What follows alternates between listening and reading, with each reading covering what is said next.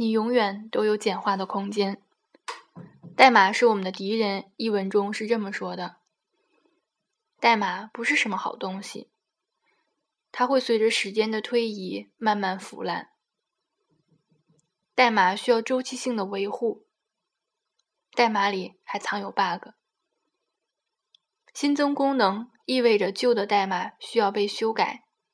你的代码越多，bug 能藏身的地方就越多，check out 或者编译的时间也就越长。新员工理解你的系统所需要的时间也就越长。如果你不得不重构代码，那么，你需要调整的地方会更多。代码是工程师制造出来的，如果要写更多的代码，那就需要更多的工程师。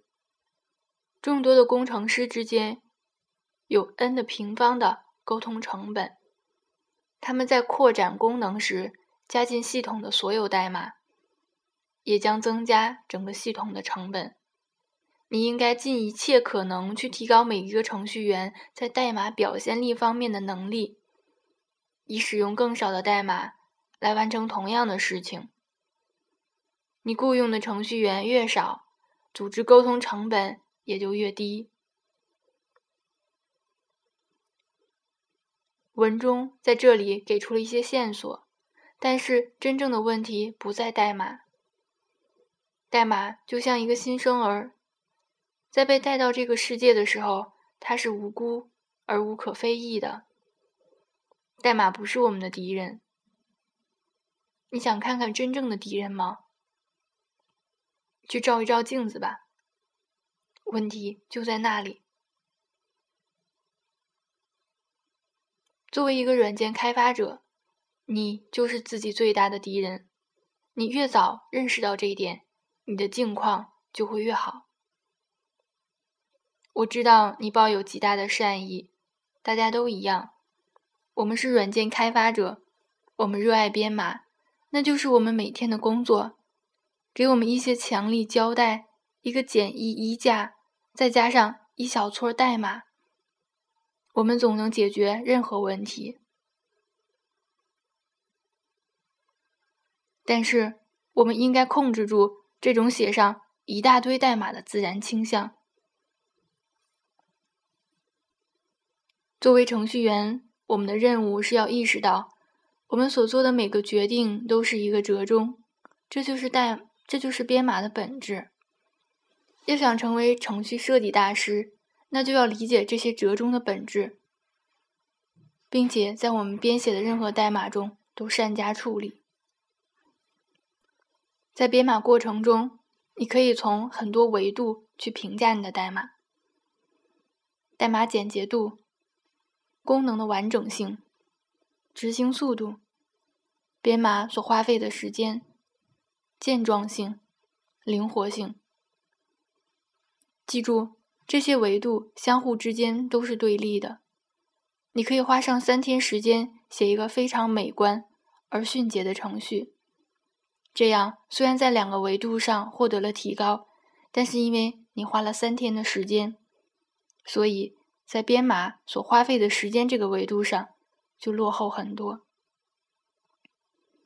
那么，什么时候这样做才是值得的呢？我们该如何做这些决定呢？其实答案非常合乎情理，也很简单，但就是从来没有人好好遵从。从简洁开始，然后依据测试的结果，按需提升其他的维度。对此，我非常赞同。我曾劝诫开发者们编小、编写更小的代码。我给出的建议其实异曲同工，但不要走极端。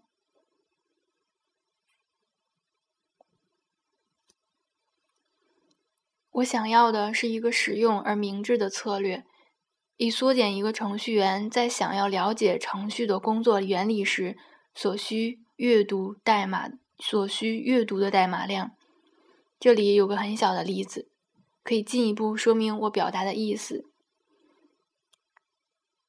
有两行代码，第一行是 if s 等于 string 点 m t，。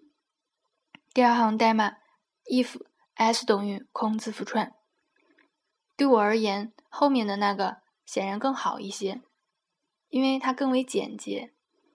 然而，我几乎可以断定，一定会有开发人员跳出来与我争辩，可能还要血战到底，因为他们深信这个啰嗦的 string 点 empty 对编编译器来说更为友好。真是莫名其妙，说的我好像在乎这个一样，好像真有人在乎这个一样。对于绝大多数软件开发者而言，承认这个事实是很痛苦的，因为他们是那么热爱代码。但是，最好的代码就是完全没有代码。每一行你欣赏带到这个世界来的新代码，都需要被调试，需要被其他开发者阅读和理解，并且被维护和支持。每当你需要写代码的时候，你都应该很不情愿，但又迫不得已。因为你已经证明其他所有的方法都无济于事。之所以有人说代码是我们的敌人，正是因为我们当中的很多程序员写了太多太多的糟糕代码。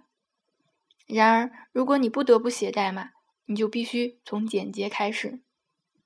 如果你热爱编码，而且爱的情真意切，那你就应该惜墨如金。